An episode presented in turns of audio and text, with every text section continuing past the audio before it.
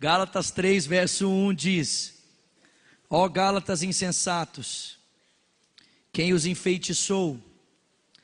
Não foi diante dos seus olhos que Jesus Cristo foi exposto como crucificado? Gostaria de saber apenas uma coisa: foi pela prática da lei que vocês receberam o Espírito ou pela fé naquilo que ouviram? Será que vocês são tão insensatos que, tendo começado pelo Espírito, querem agora se aperfeiçoar pelo esforço próprio? Será que foi inútil sofrerem tantas coisas, se é que foi inútil?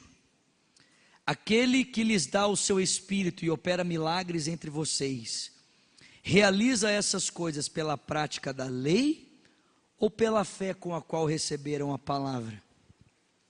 Considerem o exemplo de Abraão. Ele creu em Deus e isso lhe foi creditado como justiça. Estejam certos, portanto, de que os que são da fé, estes é que são filhos de Abraão. Prevendo a Escritura que Deus justificaria os gentios pela fé, anunciou primeiro as boas novas a Abraão: por meio de você, todas as nações serão abençoadas. Assim, os que são da fé são abençoados juntos com Abraão, homem de fé. Já os que se apoiam na prática da lei estão debaixo de maldição, porque está escrito: Maldito todo aquele que persiste em praticar todas as coisas escritas no livro da lei. É evidente que diante de Deus, ninguém é justificado pela lei, porque o justo viverá pela fé. A lei não é baseada na fé, ao contrário, quem praticar essas coisas, por elas viverá. Cristo nos redimiu da maldição da lei, quando se tornou maldição em nosso lugar, porque está escrito: Maldito todo aquele que for pendurado num madeiro. Isso para que em Cristo Jesus a bênção de Abraão chegasse também aos gentios, que recebemos a promessa do Espírito mediante a fé. Alguém pode dizer glória a Deus? Senhor, essa é a tua palavra e somos gratos nessa noite pelo privilégio que temos de nos reunirmos em torno de Ti, ó Pai, em torno do Teu Filho, em torno da Tua palavra, pela ação do Espírito. Nós te pedimos, ó Pai, em nome de Jesus, que pela ação do Espírito Santo, o Senhor incline os nossos olhos, ouvidos e o nosso coração na direção da Tua palavra e também ajuda ao pregador desta noite a compartilhar com fidelidade a palavra do Senhor ao coração do teu povo. Nós oramos agradecidos em o nome de Jesus e quem crê diga Amém. Amém. Irmãos, temos falado aqui que do Gênesis ao Apocalipse, o texto bíblico nos anuncia, nos revela a graça de Deus. É verdade que em algum momento eu e você já tivemos a compreensão de que o Antigo Testamento nos revela a lei, e o Novo Testamento nos fala da graça. Mas como é que o, texto, o Antigo Testamento pode estar exclusivamente focado na lei, quando já nas primeiras páginas do texto bíblico, em função da queda e da desobediência do primeiro casal, Deus decide agir com eles de maneira misericordiosa, preservando a sua vida e fazendo a eles uma promessa de salvação, de levantar um descendente nascido da mulher, que esmagará a cabeça da serpente, apesar de ter o seu calcanhar ferido. A graça de Deus está presente tanto no Antigo como está presente no Novo Testamento. Na verdade, no Novo a graça é encarnada a graça é manifesta entre nós na pessoa do Senhor Jesus, que entrega a sua vida em uma cruz, para que eu e você sejamos perdoados dos nossos pecados e reconciliados com Deus. Só que essa graça que temos falado aqui, ela pode se manifestar na minha direção e na sua de maneiras diferentes. A primeira maneira em que a graça pode se manifestar na minha direção e na sua é através do que chamamos de graça comum. Diga comigo, graça comum. E o que seria a graça comum? A graça comum é a providência de Deus diária para a manutenção da vida dos seres humanos. Ou o que Jeremias chama de misericórdia que se renova sobre nós todas as manhãs, e essa é a causa de nós não sermos consumidos. A graça comum é a manutenção de Deus em favor da vida, para que o ambiente em que vivemos seja possível, a existência nesse ambiente caído, ela seja possível. Irmãos, é muito fácil de a gente perceber isso. Porque se o mal não é refreado pelo exercício da justiça, e se até mesmo nos países de igualdade social o mal está presente, a estrutura social justa não retém o avanço da maldade, isso é a prova clara para mim e para você que somente a misericórdia de Deus pode sustentar a vida humana, pode sustentar a possível existência da vida humana. A razão de nós estarmos vivos, irmãos, não é o quanto nós somos bons. A razão de nós estarmos vivos é o quanto Deus é bom. A existência humana não está sustentada na bondade humana, a existência humana está sustentada na bondade divina.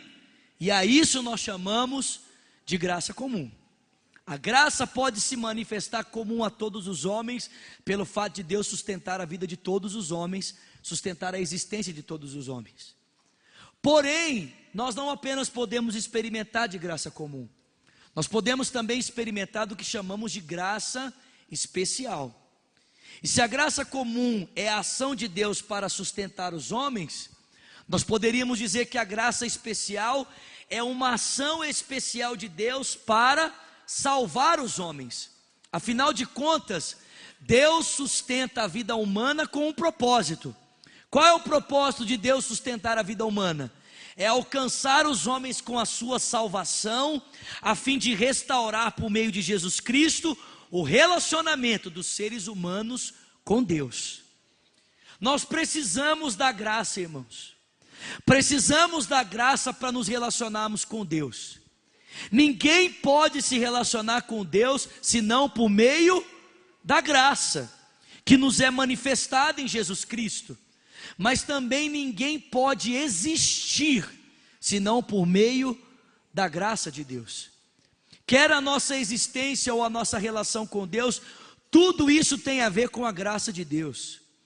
Nós só podemos ser cristãos pela graça, só podemos ser igreja pela graça, só podemos viver a vida de Jesus pela graça de Deus.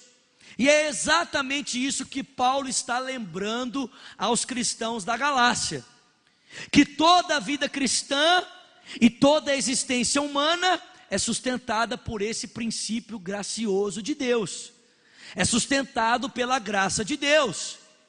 Só que, dentro de cada um de nós, dentro de mim e dentro de você, existe um projeto paralelo à graça. Existe um projeto que tenta corresponder a satisfatoriamente à graça de Deus. E que projeto é esse?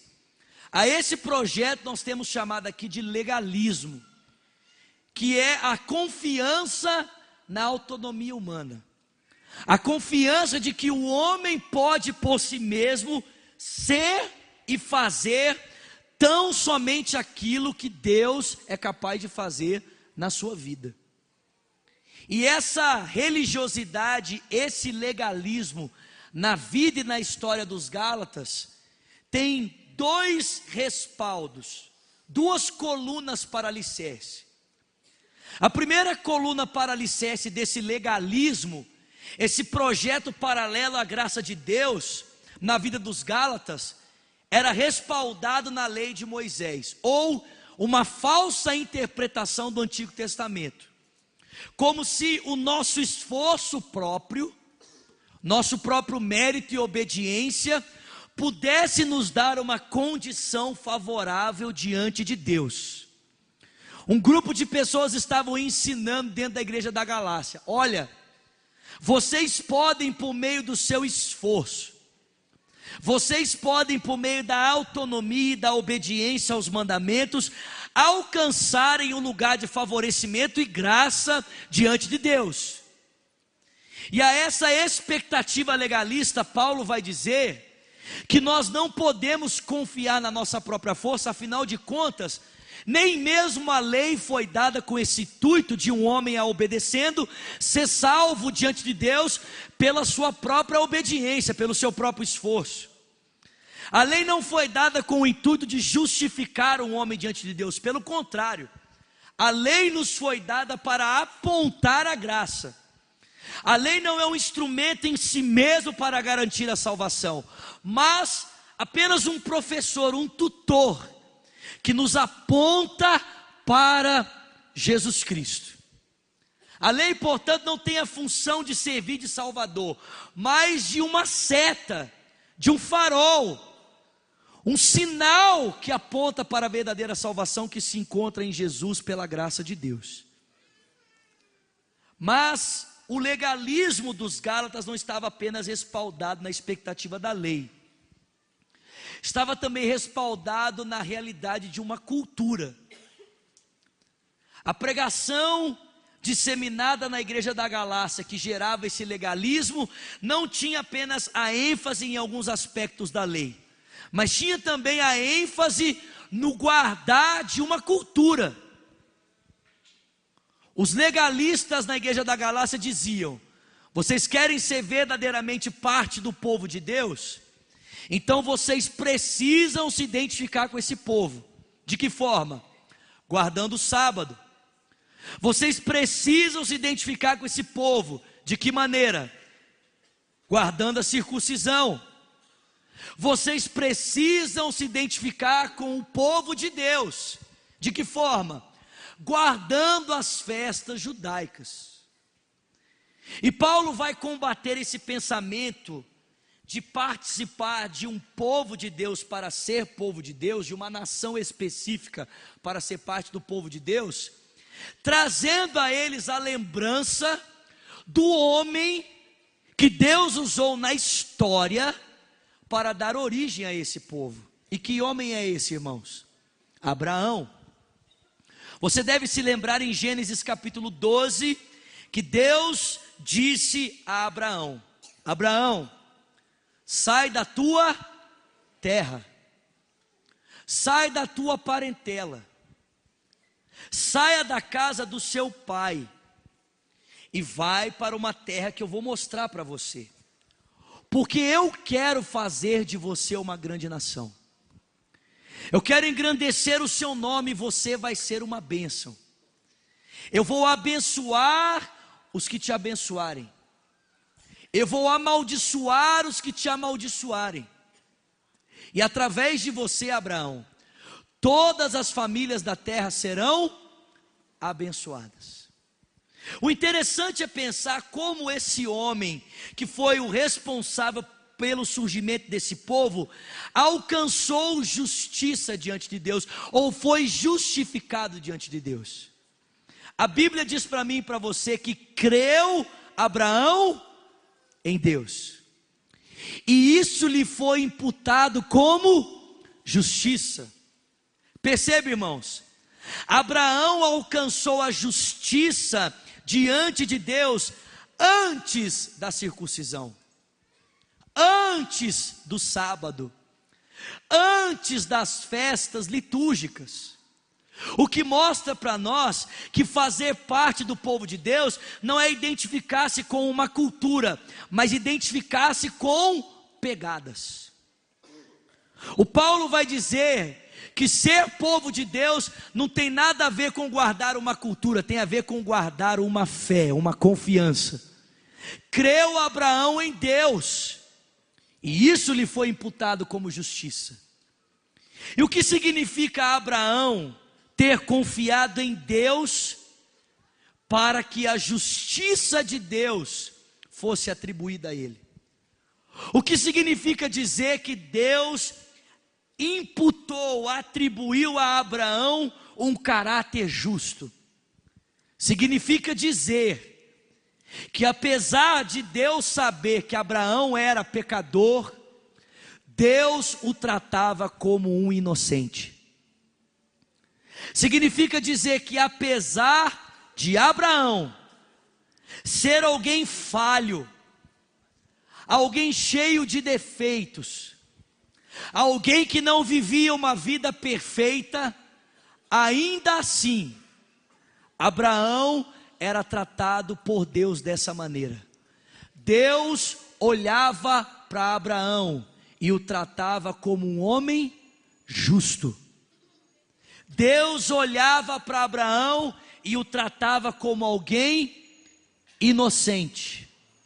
E é dessa mesma maneira que Deus se relaciona conosco, amém, irmãos? Quando eu e você entregamos a nossa vida a Jesus Cristo, nós não deixamos de ser pecadores, nós continuamos sendo pecadores, porém, em Jesus Cristo, Deus nos concede uma realidade que nenhum de nós aqui teria direito. Deus nos trata como justos. Deus nos trata como inocentes. Deus olha para mim e para você, e Ele não nos enxerga mais a partir do que fazemos, mas Ele nos enxerga a partir daquilo que Jesus Cristo fez por cada um de nós. E é por isso que Deus chama Abraão para andar na Sua presença, porque Deus o tratando como justo, chama o justo Abraão para andar na presença de um Deus justo, a fim de que os atos justos de Deus possam ser vistos na vida do justo Abraão. Deus chama justos para andar na sua presença, não justos pela sua justiça, justos que receberam a justiça pela fé e esses justos que recebem a justiça pela fé andam na presença de um Deus justo, a fim de que os atos justos de Deus possam ser vistos na vida de homens e mulheres que foram justificados por Deus. Como é que Abraão recebe essa justiça? Como é que Abraão recebe essa ação de Deus de olhar para ele como inocente, sabendo que ele era pecador. O texto diz: pela fé. Agora, o que é essa fé de Abraão, irmãos? Que fé é essa que Abraão possui, que o fez receber graciosamente uma vida, um direito, uma posição que não era sua diante de Deus? Em primeiro lugar, irmãos, a fé de Abraão não tem a, não tem a ver com crer na existência de Deus. Abraão não cria que Deus existia e por isso Deus o tornou justo. Afinal de contas, crer que Deus existe até os demônios creem. E a Bíblia diz que por causa disso eles estremecem. A fé de Abraão não é uma fé que crê que Deus existe. A fé de Abraão é uma fé que crê no caráter de Deus. Eu poderia dizer que a fé de Abraão é uma confiança naquilo que Deus diz, é uma confiança no seu caráter. O que é que Abraão acreditou, irmãos? Abraão acreditou que Deus era capaz e poderoso o suficiente para cumprir na vida dele tudo que Deus tinha prometido. Essa é a fé de Abraão, uma fé que confia não na existência de Deus, mas confia no caráter de Deus. E preste atenção: uma fé que confia tão fortemente no caráter de Deus que não pede provas sobre esse caráter. Não exige que Deus demonstre a fidelidade do seu caráter para que confie. Porque vale lembrar que ao fazer a promessa, Abraão não requereu de Deus provas. A Bíblia diz que ele simplesmente confiou. Mas Deus trouxe a ele evidências de que cumpriria a palavra que havia dito a ele. Essa é a fé de Abraão. Uma fé que não apenas confia que Deus existe, mas uma fé que confia que o caráter de Deus é seguro para que eu possa andar em direção à Sua promessa. Que o caráter de Deus é sólido, aleluia, o suficiente para que eu possa caminhar em direção àquilo que Ele diz. E vale lembrar que a palavra de Deus a, respeito de Abraão é uma palavra de salvação. Por meio de você, todos os povos da terra serão benditos. Mas a fé de Abraão não se manifesta apenas na direção da confiança no caráter de Deus. Irmãos, é muito simples entender por que Deus requer de nós que a gente acredite no caráter dele. É muito simples. Por quê? Porque o pecado original foi gerado exatamente por um ato de desconfiança a respeito do caráter de Deus. Você deve lembrar que após pôr no meio do jardim uma árvore, chamada árvore do conhecimento do bem e do mal, o caráter de Deus foi posto à prova pela serpente, e os primeiros pais, ao desacreditarem do caráter de Deus, se lançaram na rebelião. Portanto, o que Deus espera de nós não é que a gente faça o que Ele é capaz de fazer, ou que a gente faça aquilo que só Ele pode fazer, mas que a gente confie que Ele dá conta de fazer aquilo que Ele diz. E eu pergunto para você nessa noite: será que Deus merece a sua confiança? Será que Deus merece a nossa confiança, irmãos? Queridos, Ele já nos deu todas as evidências de que Ele é suficiente para nos salvar. Olhe para a cruz. A cruz é o testemunho público na história de que Deus é capaz de mudar, transformar, salvar a sua vida. De que a confiança nele é tudo o que você precisa para experimentar de uma vida nova. Mas sabe o que é impressionante? É que apesar da gente saber isso, nós continuamos exigindo de Deus provas a respeito do seu amor. Nós continuamos pedindo que Deus nos prove que Ele é de confiança, que o seu amor por nós é confiável e que nós podemos nos entregar a Ele. Mas a fé de Abraão não é apenas essa confiança, não uma confiança cega, mas uma confiança baseada no caráter de Deus. A fé de Abraão tem a ver também com desconfiar totalmente de si mesmo com desacreditar completamente da sua capacidade, da sua força, da sua competência para viver aquilo que Deus diz. Porque você deve se lembrar que após Deus ter feito a promessa a Abraão, enquanto Abraão ainda possuía capacidade para de alguma forma fazer com que a promessa de Deus se cumprisse na vida dele, a Bíblia diz que por um conselho de Sara, Abraão se deitou com a escrava Agar e gerou no ventre dela um filho chamado Ismael. Portanto, enquanto Abraão ainda tinha forças, ele tentou, por o conselho de Sara, fazer com que a promessa de Deus se cumprisse do jeito dele. Só que Deus aparece a Abraão e diz: não dá para aceitar Ismael, porque aquilo que não é nascido em Deus não pode voltar para Deus. E aí a Bíblia vai dizer para mim e para você que após Abraão perder completamente as suas forças, o ventre de Sara já era estéril.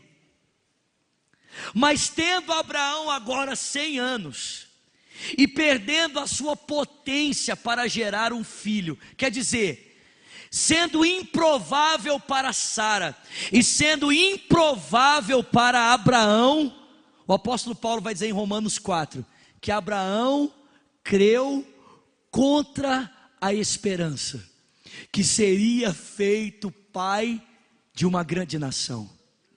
Porque ele não atentou para o seu próprio corpo amortecido, nem mesmo atentou para o amortecimento do ventre de Sara, mas ele creu na palavra de Deus e foi fortalecido na sua fé, dando glórias a Deus, estando certíssimo de que aquele que havia prometido também era poderoso para cumprir.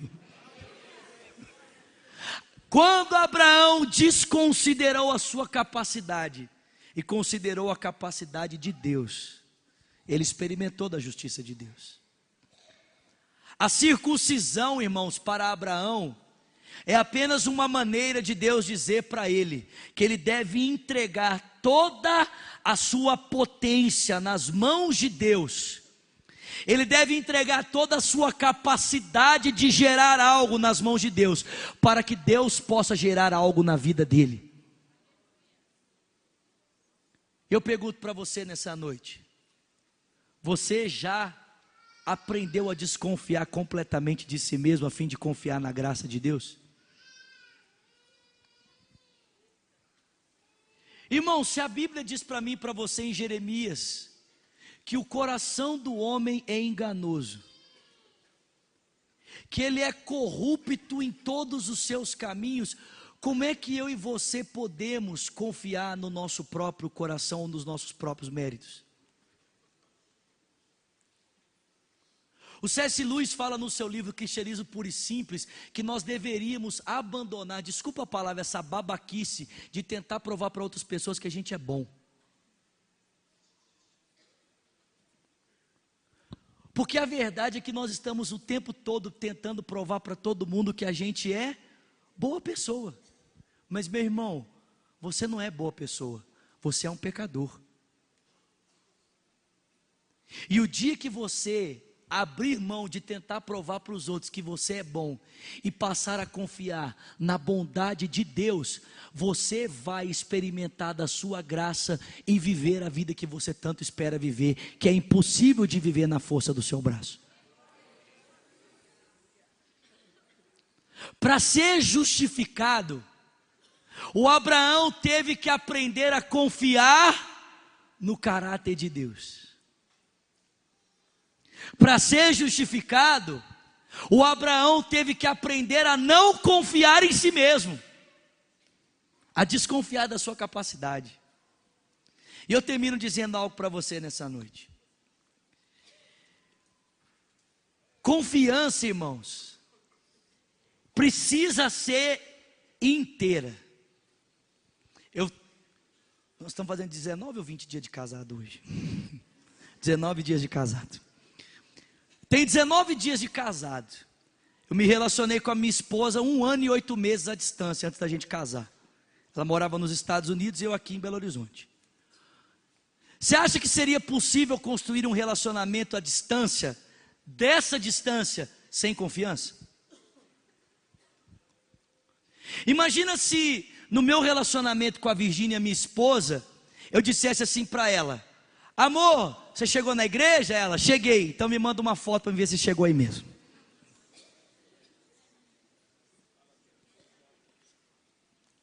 Ela chega no trabalho, amor, você chegou no trabalho? Cheguei. Então me manda uma foto para ver se você está aí no trabalho mesmo. Isso é confiança, irmãos? E por que, que a gente pensa que agindo assim com Deus nós estamos confiando em Deus?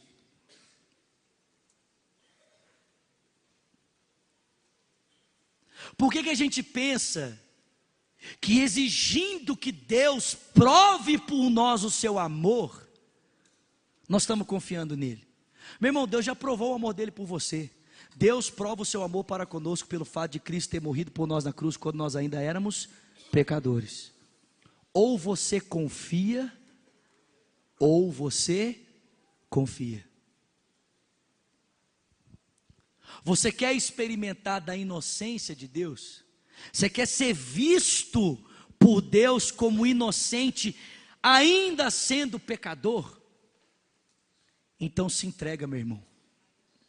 Enquanto você estiver tentando conciliar a graça de Deus com a sua capacidade, você não vai ter nem graça e nem a sua capacidade.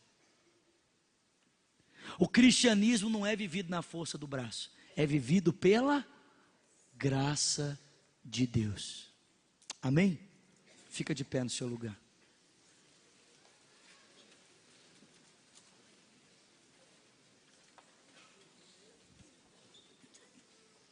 O Paulo diz que quem tenta se apoiar nos seus méritos, quem tenta provar para os outros que é bom, quem tenta provar para Deus que é bom, se torna maldito.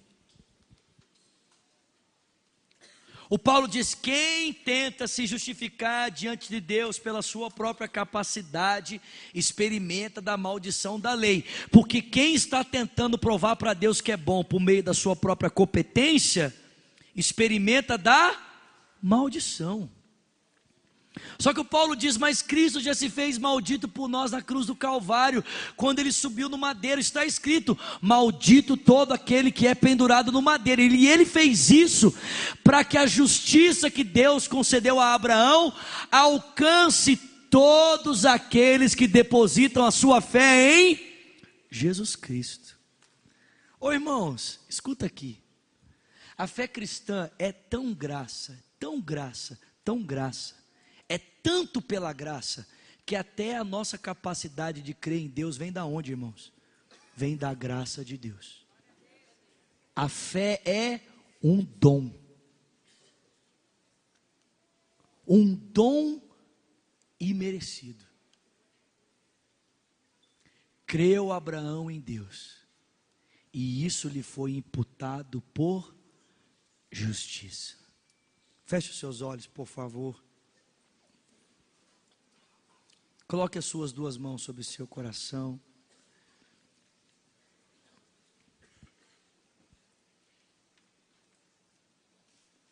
Em quem você tem confiado? Em Deus ou em você mesmo? Você quer ver um teste que mostra para nós em quem nós estamos confiando, se em Deus ou se em nós? Um teste que prova se a nossa confiança está nos méritos de Deus ou nos nossos. Quando você faz algo bom para alguém, você fica esperando retribuição? Você é uma pessoa que vive esperando o reconhecimento de outras pessoas? Se você é assim, isso prova que você ainda acha que você é bom e que na sua bondade você merece ser retribuído. Sabe por que eu estou falando isso? Porque olha a mente de Paulo. Na sua primeira carta aos Coríntios, Paulo vai dizer assim: questionado no seu ministério, questionado na sua autoridade apostólica, Paulo diz: esses superapóstolos, esse pessoal que está pregando para vocês aí, esses superapóstolos, em relação a eles eu não devo nada. Em comparação a esses superapóstolos, eu não deixo nada a desejar para ninguém. Aliás, eu não deixo a desejar nem para os apóstolos de Jerusalém. Porque eu, Paulo, depois que eu tive o um encontro com Jesus, trabalhei mais do que todos eles. Eu trabalhei mais do que Pedro, trabalhei mais do que João, trabalhei mais do que todo mundo. Só que ele completa dizendo assim: Eu, Paulo, mas não eu, mas a graça de Deus em mim. E quem entende que a bondade que vive é fruto da graça, espera ser aplaudido por alguma coisa? Quem sabe que a bondade que vive não é intrínseca a si, mas é fruto da graça, vai ficar esperando reconhecimento de alguém? Meu irmão, será que o amor de Deus não é suficiente para nós? Será que o fato de Deus ter nos chamado de seus filhos não é suficiente para nós? Paulo diz: não eu, mas a graça de Deus em mim. Com seus olhos fechados, por favor, as suas duas mãos sobre o seu coração. Ore comigo nessa noite dizendo, por favor, Senhor Jesus, obrigado pela tua graça. Diga, eu me rendo, eu me entrego.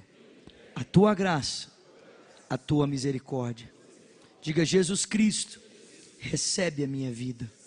Diga, eu reconheço eu sou um pecador e eu preciso da tua salvação. Ore também dizendo: E eu, Jesus, que um dia andei nos teus caminhos. Diga: Confiei em ti, mas eu me desviei. Diga: Nesta noite, arrependido, eu volto na certeza de que o Senhor me recebe.